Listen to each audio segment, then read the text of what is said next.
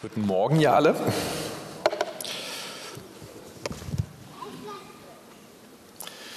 Mein Thema, äh, ich wage heute eine Predigt zu predigen, äh, die mich auch etwas Mut kostet. Ich sage aber, wie sie entstanden ist, warum ich mich traue. Ich lese seit Monaten und liebe seit Monaten die Paulusbriefe, vor allem den Römerbrief ganz neu. Und ich lese immer ein, ein, ein Buch der Bibel oder ein, ein, ein Brief und dann lasse ich mich so vom Heiligen Geist leiten, was ist als nächstes dran. Und bei mir war das jetzt immer so nach dem Römerbrief, kam wieder der Römerbrief und dann kam wieder der Römerbrief. Und ich lese ihn ganz neu und Gott spricht zu mir ganz neu und damit will ich euch ermutigen. Ein lieber Freund von mir hat mir vor ungefähr einem Monat aus Shanghai äh, eine Nachricht geschickt, hey, ich habe da eine tolle Predigt über einen Römerbrief gehört, die musst du unbedingt mal hören. Und es war eine gute Predigt. Und der Ansatz eines wirklich sehr akademisch gebildeten Theologen war eben auch der, die Schriftstelle zuerst aus unserem westlichen Denken abzulösen und sie dann mit einer anderen Weltsicht zu füllen. Und ich saß dann auch, ich glaube letzte oder vorletzte Woche saß ich mit zwei ganz tollen missionsstrategisch gebildeten Menschen zusammen die sich sehr gut im Interkulturellen auskennen. Und einer von ihnen meinte, wenn ein Syrer in unserem Gottesdienst sitzen würde, wie viel würde er wohl von unseren Predigten verstehen? Nicht wegen der Sprache, sondern wegen der Weltsicht. Ist, ist, ist, haben wir einen syrischen Bruder oder eine syrische Schwester hier? Seht ihr? Und wisst ihr was? Paulus selber hat jahrelang in Syrien gelebt, in Damaskus. Und Paulus hat sonst in einem Land gelebt, was direkt unter Syrien ist. Das heißt, wahrscheinlich versteht ein Syrer mit seiner Weltsicht den Römerbrief besser als wir. Und er ist an Christen in Rom geschrieben vor 2000 Jahren. Er ist nicht so sehr erstmal an Berliner im Jahr 2011 geschrieben. Das heißt, es hilft Ihnen immer wieder neu zu lesen und sich wirklich zu fragen, Gott, was willst du mir sagen? Und ich will euch heute einen Text dazu nehmen, der mich sehr, sehr, sehr gekickt hat. Römer 7, 22 bis 25. Ich habe Lust an dem Gesetz Gottes nach dem inneren Menschen. Ich sehe aber ein anderes Gesetz in meinen Gliedern, das gegen das Gesetz meiner Gesinnung streitet und mich gefangen nimmt unter das Gesetz der Sünde, das in meinen Gliedern ist. Ich, elender Mensch, wer wird mich erlösen von diesem Todesleib? Ich danke Gott durch Jesus Christus, unseren Herrn. So diene ich nun mit der Gesinnung dem Gesetz Gottes und mit dem Fleisch dem Gesetz der Sünde. Es kann doch nicht sein, oder? Dass Paulus hier als reifer Mann Gottes, als Apostel von sich redet. Das geht doch nicht, oder? Also fast alle Ausleger sind sich daran einig, das geht doch nicht.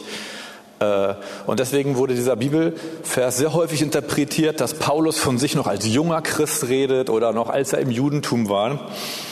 Aber lieben, das steht hier einfach nicht. Hier redet Paulus in der Ich-Form, in der Gegenwart, in der Ich-Perspektive und in der Gegenwart. Wenn also der Apostel Paulus diese innere Spannung in sich trägt, warum nicht wir auch? Warum nicht wir auch? Und es gibt tatsächlich ein Schlüsselwort, mit dem sich große Teile des Römerbriefs für mich einmal wieder ganz neu aufgekrempelt haben. Und zwar steht es in der Einleitung von Paulus selber zum Römerbrief. Paulus, Knecht Jesu Christi, berufen Apostel, ausgesondert für das Evangelium Gottes, das er zuvor verheißen hat, in heiligen Schriften durch seine Propheten, nämlich das Evangelium von seinem Sohn, der hervorgegangen ist aus dem Samen Davids nach dem Fleisch. Und erwiesen ist als Sohn Gottes in Kraft nach dem Geist der Herrlichkeit durch die Auferstehung von den Toten Jesus Christus, unseren Herrn. Ich hänge, weil mein Sohn zwischendurch immer auf meiner Tastatur rumgehangen hat und ich hoffe, er hat nichts gelöscht. Äh, durch welchen wir Gnade und Aposteldienst empfangen haben zum Glaubensgehorsam für seinen Namen unter allen Heilen, zum Glaubensgehorsam. Die Aufgabe von Paulus beschreibt er selber so, andere zum Glaubensgehorsam zu führen. Und das heißt, Gehorsam heißt, mein Sohn lernt es auch gerade, dass er etwas anderes tun möchte als ich. Und wenn der Papa gehorsam ist, dann tut er das, was Papa will und nicht, was er möchte. Und das ist ganz wichtig, vor allen Dingen, wenn er in Steckdosen fassen möchte, bei der Tür, bei der Fahrt eine Tür aufmachen möchte äh, oder auch gerne heute in die Adventskerze fassen möchte, dann ist es wichtig, dass mein Sohn Glaubensgehorsam an seinen Papa hat, wenn Papa was anderes sagt, als er möchte. Glaube heißt, wir sind ja in der Glaubensserie und Katrin hat eine super Einleitung letzte Woche äh, geliefert. Die müsst ihr euch unbedingt anholen, wenn ihr sie euch nicht angehört habt. Ich war selber im Kinderbereich, ich habe sie nachgehört. Ich war sehr gesegnet. Und heute machen wir da weiter. Erstens, Glauben heißt Gehorsam sein. Und unser Glaube an Gott befähigt uns tatsächlich zu einem Gehorsam, den wir sonst nicht hätten. Das heißt, wenn wir im Glauben leben, dann gehorchen wir Gottes Stimme, seinem Willen, seinem Reden gegen unsere Einsichten, gegen unsere Überzeugung und gegen unseren eigenen vorhandenen Willen. Amen. Danke. Und dazu bist du fähig. Und diese Spannung, die wollen wir heute lernen auszuhalten. Und wenn ich jemand noch nicht von meinem Thema überzeugt habe, dann kommt jetzt die Bibelstelle und wenn die dich nicht überzeugt, dann weiß ich auch nicht. Hebräer 5, die Verse 7 bis 9. Dieser Jesus hat in den Tagen seines Fleisches sowohl Bitten als auch Flehen mit lautem Rufen und Tränen dem dargebracht, der ihn aus den Toten erretten konnte. Und ist auch erhört worden, um seiner Gottesfurcht willen. Und obwohl er Sohn war, hat er doch an dem, was er litt, den Gehorsam gelernt. Und nachdem er zur Vollendung gelangt ist, ist er allen, die ihm gehorchen, der Urheber ewigen Heils geworden. Diese Verse haben meine Weltsicht total aufgebrochen. Jesus, der 100% reife Christ, der 100% Heilige, der Sohn Gottes, ganz Gott und ganz Mensch, er musste Gehorsam lernen. Er hatte diese innere Spannung auch in sich. Und sie war so stark, das wurde im Hebräer beschrieben, dass er wusste, Gott hat gesagt, ich soll ans Kreuz gehen. Für deine Sünde, für meine Sünde. Und er spürte auch etwas in ihm, das nicht wollte. Und ganz ehrlich, wir können ihn alle ein bisschen verstehen, oder? Und er musste Gehorsam lernen. Er musste sagen, nee, ich mache das, weil Gott es möchte. Warum versuche ich also noch länger, Dinge in mir zu harmonisieren, die anscheinend nicht zu harmonisieren gehen. Ich möchte euch dazu mal einfach ein Beispiel nennen, sogar ein ermutigendes, sehr ermutigendes. Unsere Jugendgruppe in dieser Gemeinde ist 1996 gegründet worden. Das ist vor 25 Jahren, eigentlich das Jubiläum dieses Jahr, Schatz. Und läuft seitdem zwar mit einigen Leiterwechseln, aber ohne Bruch durch. Seit 25 Jahren. Und kurz nach der Gründung haben wir gebetet, wo Gott uns hinhaben wollte. Wir wollten Einsätze starten. Wir wollten irgendwie für Gott etwas machen. Und wir haben gebetet.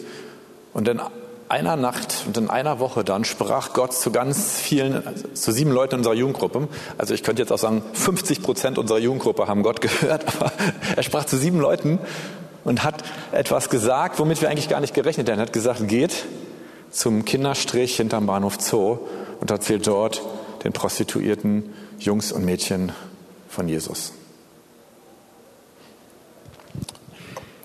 Und äh, das haben wir getan. Wir sind dann losgegangen, mussten auch erstmal ein bisschen lernen. Wir lernten die Stricher kennen, wir lernten die Zivilbeamten kennen, die Drogendealer, äh, die Freier auch. Die wollten wir aber nicht so kennenlernen. Nach und nach. Und wir haben auch gelernt, was sie erstmal am meisten haben wollen, ist Kaffee mit viel Zucker.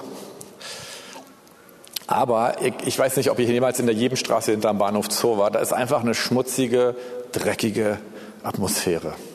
Zumindest damals war es so. Und es war wirklich Licht und Dunkelheit. Und ich muss ganz ehrlich sagen, jedes Mal vor diesem Einsetzen dachte ich, ich habe keine Lust, ich habe keine Lust auf diese Spannung, ich habe keine Lust darauf, dieses regelrecht geistliche Ringen, äh, mich darauf einzulassen, weil das war jedes Mal irgendwie anstrengend. Und da sind wir hingegangen. Und das, das Gemeine war auch, man, das war, wir waren immer zu einer Zeit da, man hatte noch nicht Armbrot gegessen, man, ich hatte immer ein bisschen Hunger, es war kalt.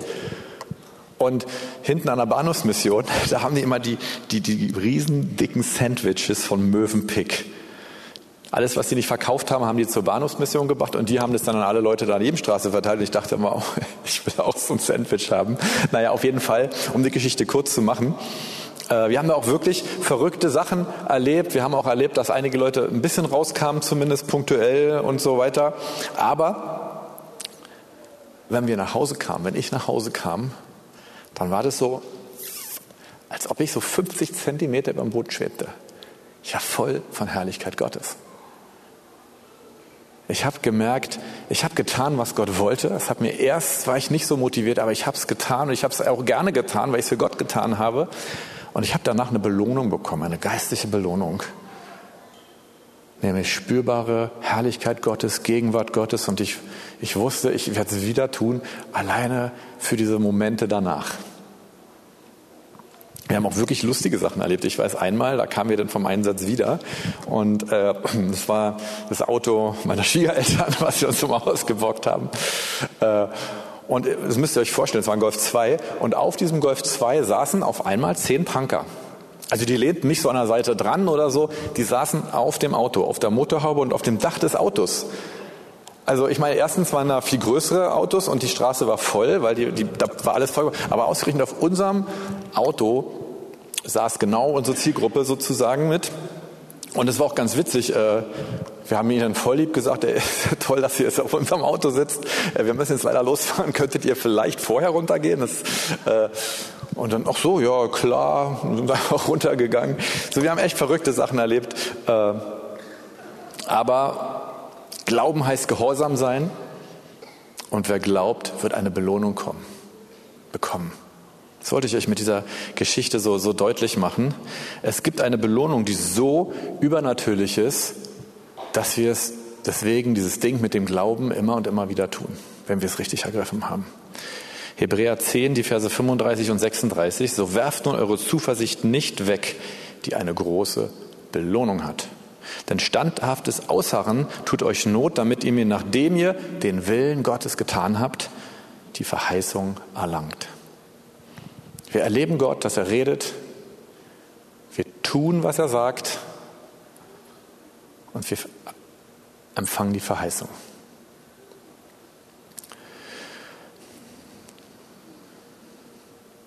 Und tatsächlich ist es so, zumindest in meinem Leben, dass die Spannung zwischen dem, was ich mit Gott tun möchte, auch was ich ihn höre, was ich noch immer mehr und immer klarer höre, und dem, was ich bei mir entdecke, an, wie Paulus sagt, an Fleisch, an Regungen, die eigentlich sagen, oh nö, keine Lust, will ich nicht. Diese Spannung wird größer. Und ich weiß, umso mehr Herrlichkeit, umso mehr Geist Gottes, um, umso mehr Erfahrung mit Gott in mein Leben kommt, umso größer wird diese Spannung werden. Die wird nicht nie aufhören als Christ, sie wird immer größer werden. Und ich weiß, einige von euch wollen es vielleicht nicht hören, aber das ist das Evangelium. Und ich glaube, dass für viele Christen, die hier schon lange sitzen, das auch eine Erlösung ist. Zu wissen, ich muss gar nicht weiter versuchen, das in mir zu harmonisieren. Wenn ich merke, da ist eine Spannung in mir, dass ich einerseits das Gute, das Göttliche tun möchte und andererseits auch Mensch bin, und lieber hinterm Kamin bleibe sozusagen, äh, dass du weißt, diese Spannung wird sich, warte nicht darauf, dass sich diese Spannung auflöst, dann wirst du nie losgehen. Und ich weiß, warum Christian Amen sagt, Christian müsste ja auch mal ein Zeugnis geben von all den, den tollen Sachen, wo er losgeht, weil Gott ihn schickt und Türen aufgehen und Menschen zu Jesus führen. Das ist Wahnsinn. Äh, danke für dein Amen, Christian. Er weiß, wovon ich rede. Und ich frage euch auch, seid ihr bei mir? Ich will euch, ich will euch hier ermutigen, nicht mehr euch von dieser Spannung quälen zu lassen oder zu denken, die muss erst weg sein, sondern mit dieser Spannung zu gehen, um die Belohnung dann zu bekommen. Glauben heißt Gehorsam sein. Wer glaubt, wird eine Belohnung kommen. Und diese Belohnung ist Erweckung, Herrlichkeit und jeder geistliche Segen in der Himmelswelt. Glaube heißt, Gott übernatürlich, übernatürlich und himmlisch zu erleben. Epheser 2, 6 und 7 ist ja auch von Paulus. Ich glaube auch der Hebräerbrief ist auch von Paulus, aber darf ich hier nicht sagen. Mm. Äh, und er hat uns mit auferweckt und mit versetzt in die himmlischen Regionen in Christus Jesus, damit er in den kommenden Weltzeiten den überschwänglichen Reichtum seiner Gnade in Gütern uns erweise in Christus Jesus. Es geht gar nicht nur darum, dass wir Gott irgendwie auch mal übernatürlich erleben, sondern uns, dass uns dieses Übernatürliche so immens prägt,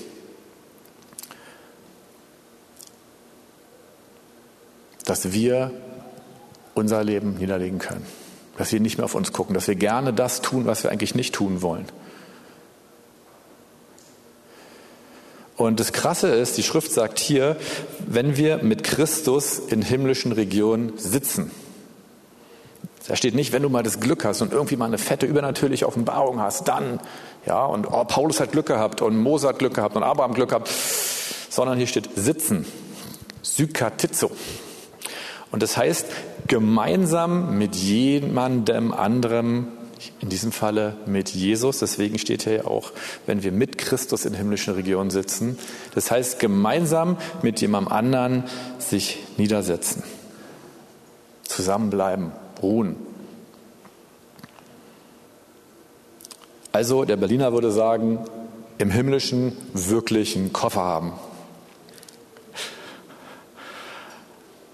Dann wird seine Güte und Gnade sich erweisen. Paulus schließt hier, er macht da nur rein. Nur wenn wir mit Christus in himmlischen Regionen sitzen, dann wird sich die Güte und Gnade Gottes auf der Erde erweisen. Er schließt damit jeden anderen Weg aus. Das ist beachtlich. Ich will euch mal ein ganz einfaches Beispiel nennen, was ihr alle kennt. Was ihr alle, alle kennt und wo wir gerade unsere junge Generation sehr stark ermutigen müssen, weil sie von dem gesellschaftlichen Wandel noch stärker geprägt ist. Ich lese täglich in der Bibel. Und das tue ich aus Glaubensgehorsam. Ich gebe ganz offen zu, ich würde auch manchmal lieber ein Sudoku spielen, morgens, wenn ich aufstehe. Aber ich habe die Regel, wenn ich morgens mein iPad mir nehme, ich lese in der Bibel. Und dann spiele ich ein Sudoku, gebe ich zu. Ähm, und warum mache ich das? Ehrlich gesagt, ich mache es nicht, weil ich diese Regung in mir habe, oh, jetzt erstmal Bibel lesen. Ich mache es wirklich im Glaubensgehorsam. Ich mache es, weil ich weiß, dass es mir gut tut, dass ich eine Belohnung dafür bekommen werde. Dass das Wort Gottes etwas mit mir macht, mich verändert, mich ins Geistliche hineinführt und um dieser Belohnung willen tue ich etwas, was meiner morgendlichen fleischlichen Regung nicht entspricht. Das heißt, wenn du denkst, mir geht's genauso, dann warte nicht darauf, bis du Lust bekommst, Bibel zu lesen, denn dann wirst du nicht so leicht in übernatürliche Erfahrungen mit dem Heiligen Geist, mit Gott, mit Jesus, mit dem Vater hineinkommen. Und sonst könnte ich euch heute nicht über diese Dinge aus dem Römerbrief predigen, weil ich jeden Tag in der Bibel lese. Und äh, es ist ein sehr gutes Beispiel für Glaubensgehorsam.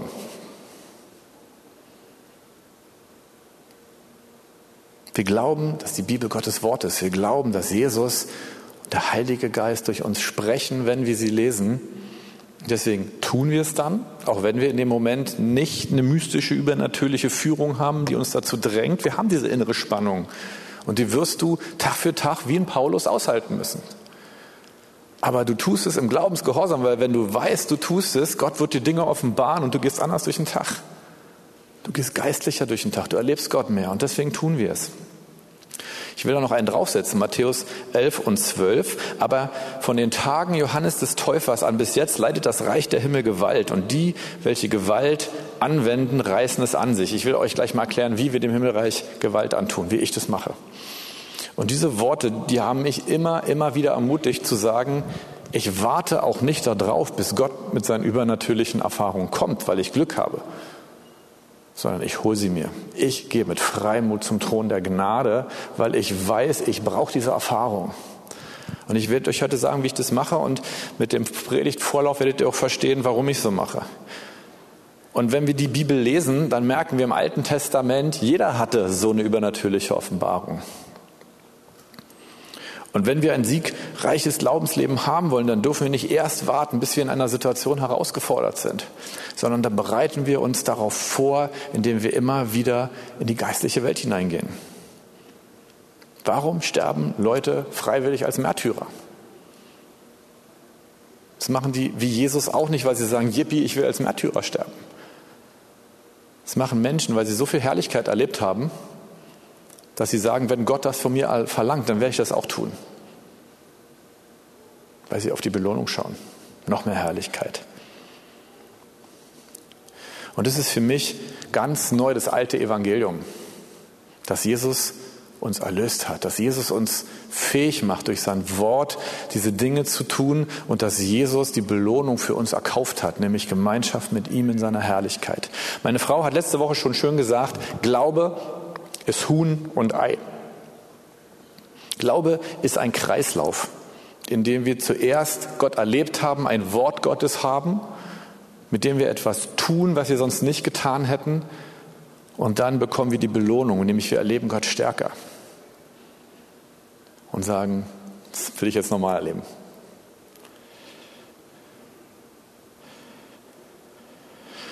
Und Themenbereiche, die das immer betreffen wird, und deswegen sind es immer so die neuralgischen Bereiche einer Gemeinde.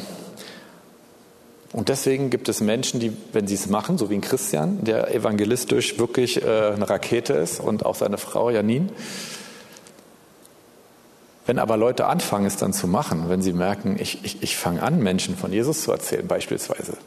Ich gehe, ich spreche jetzt meine Kassiererin an der Kasse an, weil Gott mir gerade ein Wort für sie gegeben hat. Ist eine komische Situation. Es ist einfacher, einfach seine Karte durchzu, äh, raufzulegen heutzutage und, und weiterzugehen. Oder die Uhr. Evangelisation. Das ist so ein Thema. Warte nicht darauf, bis du zu Hause sitzt und es juckt dich, auf die Straße zu gehen oder zu deinem Nachbarn und ihm von Jesus zu erzählen. Es wird vielleicht nicht passieren. Sondern geh, wenn du ein Wort hast. Wenn Gott sagt, ich, ich will, dass du gehst, dann geh. Und dann warte nicht darauf, ob du dich gut fühlst.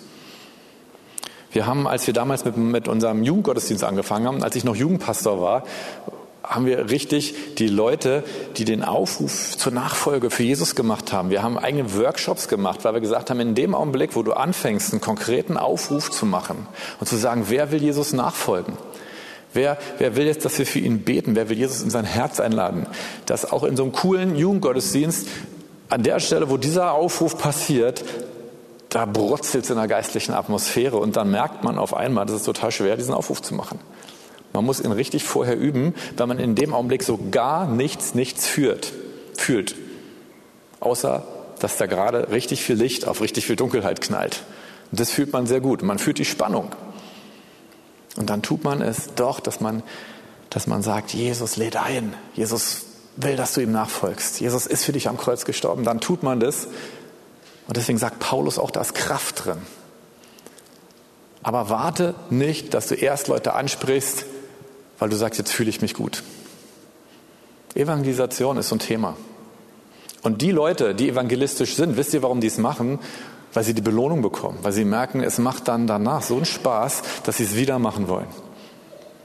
Und dann, dann ist man immer wieder an diesem Mut, wo man sagt, ich tue jetzt etwas für Gott und ich mache es gerne, weil mein Leben davon erfüllt ist, weil mein Leben davon eingenommen ist, weil da etwas in mir brennt, mit Gott diese Herrlichkeit zu erleben zu wollen. Bibel lesen, das Thema hatte ich schon. Unser gesamter eigentlich Umgang mit anderen Menschen und mit anderen Autofahrern. ja, da, ich, wenn, da, wenn da so jemand, äh, ich habe gerade, wenn ich von der Gemeinde nach Hause fahre, ist da so eine Strecke und dann stehen da mal parkende Autos. Das weiß auch jeder, dass die da stehen. Und dann gibt es immer wieder Autos, auch viele mit so einem Stern. Äh, das sind die, die, die keinen Blinker haben. Ist euch schon mal aufgefallen, die blinken nie. Die die fahren, wechseln immer Spur, ohne zu blinken. Und dann, äh, also Reißverschluss ist ja vollkommen okay, aber dann schnell vorrasen und dann noch reindrücken, da denke ich immer so, ich sag's mal positiv, da lebe ich dann im Glaubensgehorsam. Da, da denke ich nicht, was ich denke und sage nicht, was ich sage, sondern lass ihn lieb rein. Ihr Lieben, es gibt so viele Bereiche. Und jetzt will ich den, den Spieß zum Schluss nochmal umdrehen. Ich will euch das Geheimnis sagen, wie ich dem Himmelreich Gewalt antue. Weil das, was ich eben gesagt habe, Glaube heißt Gehorsam sein, wir glauben, weil wir eine Belohnung bekommen und Glaube heißt, Gott immer wieder himmlisch und übernatürlich zu erleben. Ich, wenn ich Gott himmlisch und übernatürlich erleben will, dann drehe ich genau dieses Glaubensding um. Ich fange damit an, dass ich sage, Gott, sag mir etwas. Dann sagt Gott mir etwas. Deswegen liebe ich es, selber zu lernen, die Gottes Stimme zu hören und ich liebe es, andere zu trainieren, die Stimme Gottes zu hören, weil da geht Glauben richtig los. Und dann hörst du Gott und dann höre ich Gott. Oder an der Bibelschule haben wir das jahrelang trainiert, dann hören wir zusammen, dann haben wir erstmal eine Runde, da hören wir, was, was will Gott heute Morgen tun, wo will er hin. Und jetzt kommt aber der wichtigere Teil, oder der zweite wichtige Teil, dann tun wir, was Gott sagt. Dann tun wir, was Gott sagt. Wir reagieren und sagen auf jeden Fall, Gott, das, was du gerade geredet hast, das, das stimmt, das glauben wir und das, das wollen wir tun, wenn man es nicht gleich in der Runde tun kann. Oder wir tun es. Wir beten für einen Kranken, wir machen etwas. Und ratet mal, warum Bärbel so gerne Heilungsgottesdienste macht. Weil sie genau das erlebt. Ja, wir hören auf Gott, wir beten für die Kranken und Klammer auf, egal ob die gesund werden oder nicht, wir erleben danach mehr an Herrlichkeit. Und sie werden auch mehr gesund. Aber dann tun wir, was Gott sagt. Und die Belohnung ist ein Mehr an Herrlichkeit. Und wenn wir an der Bibelschule, wir hatten dann teilweise richtig Anbetungsvormittage, wo wir Welle für Welle das gemacht haben. Wir wussten, wenn wir mit, mit auf, auf dieser ersten Welle, wo wir dann mehr an Herrlichkeit erleben, in die zweite Welle gehen und sagen, Gott, jetzt rede noch mal zu uns. Dann hat man schon so, dann, dann ist man schon auf der Welle und dann wird die zweite Welle noch größer und noch größer. Und das ist die Art und Weise, wie ich in die Gegenwart Gottes hineindrücke. Warum? Weil ich Hunger nach der Zeit mit Jesus habe, wo ich ihn erlebe, wo ich ihn höre, wo ich im Himmlischen sehe. Und ich, ich kann nicht anders als mit Freimut und dem Glauben kommen. Also höre ich ihn und ich tue, was er sagt und erlebe, dass er belohnt. Ich mache nochmal eine andere Reihenfolge. Glaube heißt Gott erleben und ihn hören durch sein Wort und sein Geist. Jesus ist der Anfänger unseres Glaubens, hatten wir als prophetisches Wort. Damit fängt es an, indem Jesus sich uns offenbart. Dann sind wir gehorsam, wir tun, was Jesus sagt und das macht den großen Unterschied. Und wir sind durch das, was Jesus für uns am Kreuz getan hat und dadurch, dass Jesus und der Heilige Geist in uns wohnen, sind wir befähigt dazu. Und tun Dinge, die wir sonst nicht getan hätten. Und dieses Werk des Glaubens hat eine Belohnung an Herrlichkeit. Und in diesem Kreislauf leben wir immer mehr und wir erleben Gott dann immer mehr. Wir sind immer mutiger bereit zu immer größeren Glaubenstaten. Und die Spannung, in der wir dabei leben, die nimmt nicht ab, die wird zunehmen. Weil Gott dich immer wieder neu herausfordert. Und es hat mal, ich weiß, ich war mal auf irgendeiner Konferenz, da, da, da gab es ein Seelsorgeteam, Einweisung und hat, da hat so der, der Einweiser, so der, der uns in Seelsorge eingefällt, gesagt, wenn du auf der Bühne stehst oder im Glauben gehst und deine Knie zittern nicht mehr, dann hast du was falsch gemacht. Gott will dich immer so herausfordern, dass du diese Spannung in dir drin hast, dass du nicht weißt, was passiert jetzt. Und ich, ich weiß, das ist das letzte Beispiel, ich nenne es noch mal kurz, dann gehen wir zum Abendmahl über. Ein so ein Punkt war beispielsweise, als äh, ich als Pastor hier in der Gemeinde gekündigt wurde, weil wir kein Geld mehr hatten. Und ich wusste, ich werde warten, bis Gott spricht und dann werde ich tun, was er sagt. Ich werde es einfach tun. Und Gott sprach zu mir und meiner Frau gleichzeitig und er hat gesagt, nicht die Gemeinde ist euer Arbeitgeber, ich bin euer Arbeitgeber. Und deswegen bleibt in der Gemeinde, arbeitet weiter in der Gemeinde. Und ich bin nicht mal zum Arbeitsamt gegangen, weil ich gesagt habe, wenn Gott so klar spricht, dann werde ich Dinge tun, die ich sonst nicht getan hätte. Ich bin nicht zum Arbeitsamt gegangen, weil ich gesagt habe, ich bin angestellt. Ich bin bei Gott angestellt. Und wir haben zwei Jahre ohne feste Anstellung gelebt. Wir haben dann die Spenden, die reinkamen, irgendwann als Gehalt sozusagen in der Gemeinde umgemacht, aber also umgedreht, damit ich sozialversichert bin. Aber wir haben zwei Jahre einfach gelebt, dass wir Gott gehört haben, Dinge getan haben und Gott hat geschenkt. Gott hat zu anderen Menschen geredet und sie haben im Glauben gegeben. Und ehrlich gesagt, es war eine großartige Zeit. Und sie war nicht nur großartig, weil wir materiell versorgt waren, sie war so großartig, weil wir Gott wir haben uns Gott einfach näher gefühlt. Er ist ja genauso dran, aber wir haben uns ihm näher gefühlt. Und ich hoffe, ich kann euch heute ein bisschen hineinnehmen in den zweiten Schritt, was es heißt zu glauben. Glauben ist kein Prinzip, sondern Glaube fängt damit an, dass wir Jesus erleben. Und es fängt damit an, dass Jesus unseren Glauben vollendet. indem er uns mit noch mehr Herrlichkeit beschenkt. Dazwischen ist der Glaubensgehorsam, über den wir heute geredet haben, dass wir Dinge tun wie Abraham, die wir sonst nicht getan hätten. Nämlich in ein anderes Land zu gehen. Ihr Lieben, ich sage jetzt erstmal Amen zu meiner Predigt. Und danke.